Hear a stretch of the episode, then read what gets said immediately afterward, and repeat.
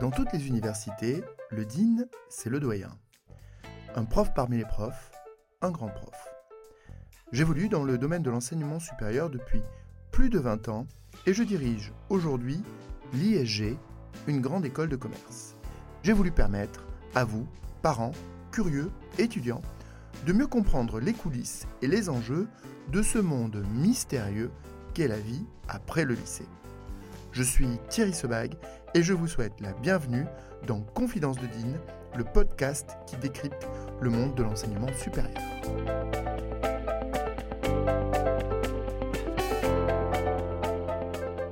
Il y a un chiffre que vous avez très probablement entendu.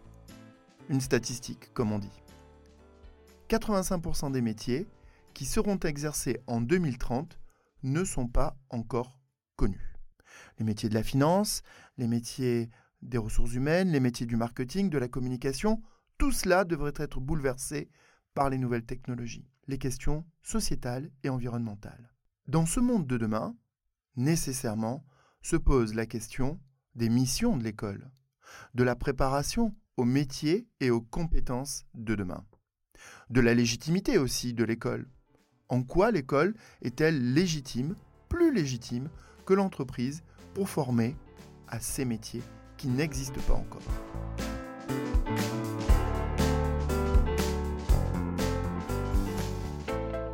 Il y a finalement, quand on y réfléchit, un quelque chose d'assez schizophrénique de la part des écoles. Elles veulent préparer, mais elles ne connaissent pas ce à quoi elles doivent préparer. Un côté schizophrénique un peu façon Jekyll et Hyde. Alors, si vous me permettez, je vais vous le faire façon Jekyll et Hyde. Commençons par Dr Jekyll, si vous le voulez bien. Il faut rester humble face à l'avenir.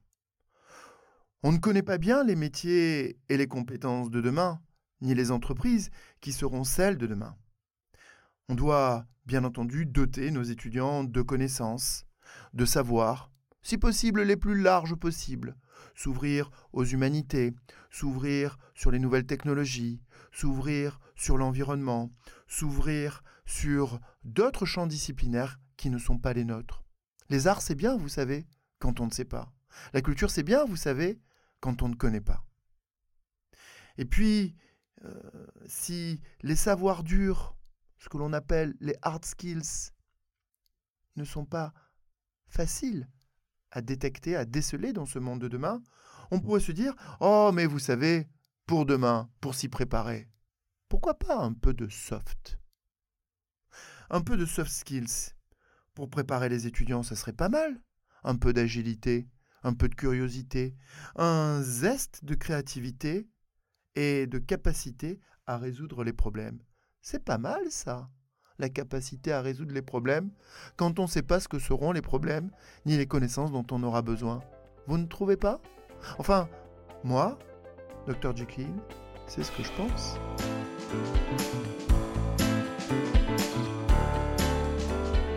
La vision de Jekyll, finalement, c'est la petite musique que l'on entend tous les jours. Dans les écoles de management, il faut intensifier le mode projet. Il faut intensifier la vie associative. Dans les écoles de management, c'est d'abord les soft skills avant les hard. On va faire des choses où on va se passionner et où on va s'ouvrir sur de l'interdisciplinaire quand on ne sait pas ce que sont les compétences hard que l'on apprend dans sa propre discipline. Alors on fait parfois des choses étonnantes on apprend à mettre des marshmallows sur des spaghettis parce que on apprend à faire les choses différemment et avec d'autres. Euh, on apprend à aller filmer, faire des photos, des ragondins euh, dans les parcs. je, l'ai vu faire. Euh, ça étonne tout le monde, à commencer par les étudiants qui se demandent pourquoi on fait ça. Et je crois que l'école, ça ne doit pas s'arrêter à ça. Ça ne peut pas s'arrêter à ça parce que ça voudrait dire démissionner sur le contenu de l'école. Bien entendu, il faut être ouvert, il faut faire intervenir plus d'entreprises, bien entendu, il faut plus de concret. Mais l'école ne peut pas démissionner sur le contenu, les contenus de ce qu'elle produit. elle doit être sérieuse. Et c'est en ce sens-là que cette première approche, très Jekyll, très euh, on reste humble face à l'avenir, eh bien, ne plaît pas beaucoup à M. Hyde, qui préfère, lui, prendre le taureau un peu plus par les cornes et se dire, nous, on va retrousser nos manches et préparer nos étudiants à acquérir les compétences qui seront celles de demain.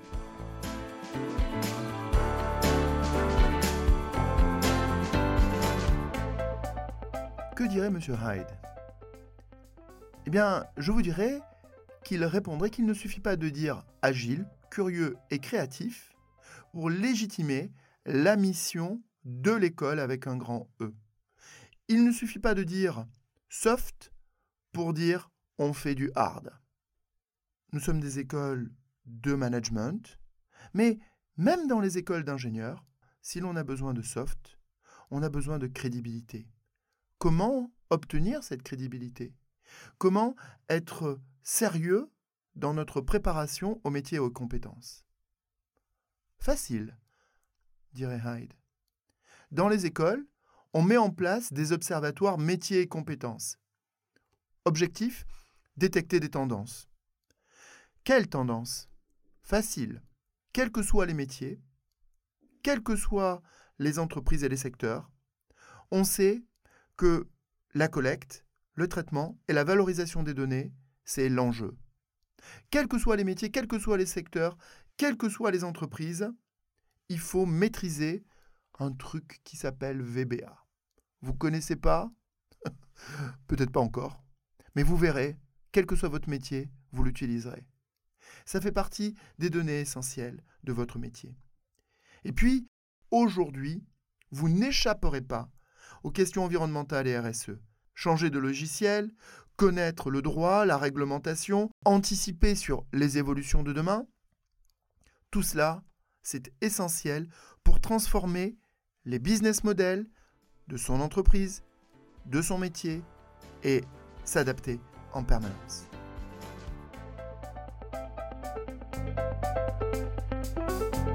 Ce qui fait aussi que nous sommes légitimes en tant qu'école pour préparer au métier de demain et que ce n'est pas simplement une folie, c'est que on adapte nos programmes, nos contenus aux évolutions permanentes du monde. Comment est-ce qu'on fait ça? Facile. On fait intervenir des entreprises. Facile. On fait intervenir des chefs d'entreprise en permanence. Et ils viennent expliquer, raconter ce que sont leurs problématiques du moment. Du moment, ça ne veut pas dire de l'instant T, mais de l'instant T plus 1, plus 2, plus 3. Ce qu'ils sentent déjà, ce euh, qu'ils veulent mettre en place déjà dans leur entreprise pour faire face au développement de l'IA et des nouvelles pratiques, au développement du télétravail et des nouveaux enjeux d'organisation, aux nouveaux enjeux environnementaux et à la nouvelle prise de conscience de l'ensemble des générations, pas simplement des jeunes, mais aussi des moins jeunes qui se disent qu'ils doivent adopter de nouveaux comportements et de nouveaux usages.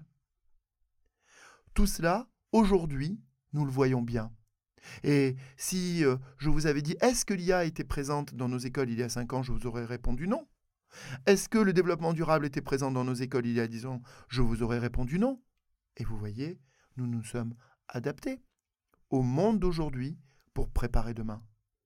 C'est comme cela que l'école devient légitime. Être dans l'anticipation permanente, grâce à des observatoires, être dans l'anticipation permanente grâce à l'évolution des contenus, être dans l'anticipation permanente grâce à des entreprises et des chefs d'entreprise qui viennent expliquer ce que sont leurs défis au quotidien pour résoudre des problèmes. Oui, bien sûr, Dr. Jekyll a raison, il faut donner des softs, mais il faut aussi donner un peu de hard, du punch, être capable de donner des compétences juridiques, des compétences techniques, de manager, des compétences techniques, pas d'ingénieur, mais l'analyse des données, c'est important, on le sait bien. Et puis, naturellement, donner le goût de la résolution de challenge, donner le goût de l'envie d'apprendre, donner le goût de s'adapter. C'est cela une école. On s'y adapte, c'est ce que dirait Hyde, et finalement, ça fait bien la synthèse avec ce que dit Dr. Jekyll.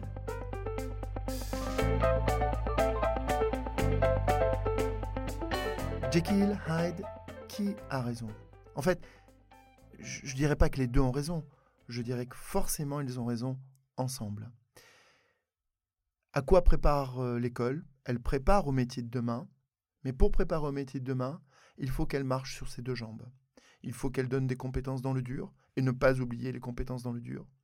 Mais il faut aussi être conscient que parce que ce monde change, on a besoin aussi de plasticité. On a aussi besoin d'apprendre à s'adapter, d'apprendre à apprendre, pour pouvoir faire face aux évolutions du monde. Voilà, j'espère que vous avez pu en apprendre un peu plus sur la façon dont les écoles préparent et forment à des métiers et des compétences qui n'existent pas encore. C'était Thierry Sebag pour Confidence de Dean. Vous voulez plus de confidences? Retrouvez-moi sur LinkedIn.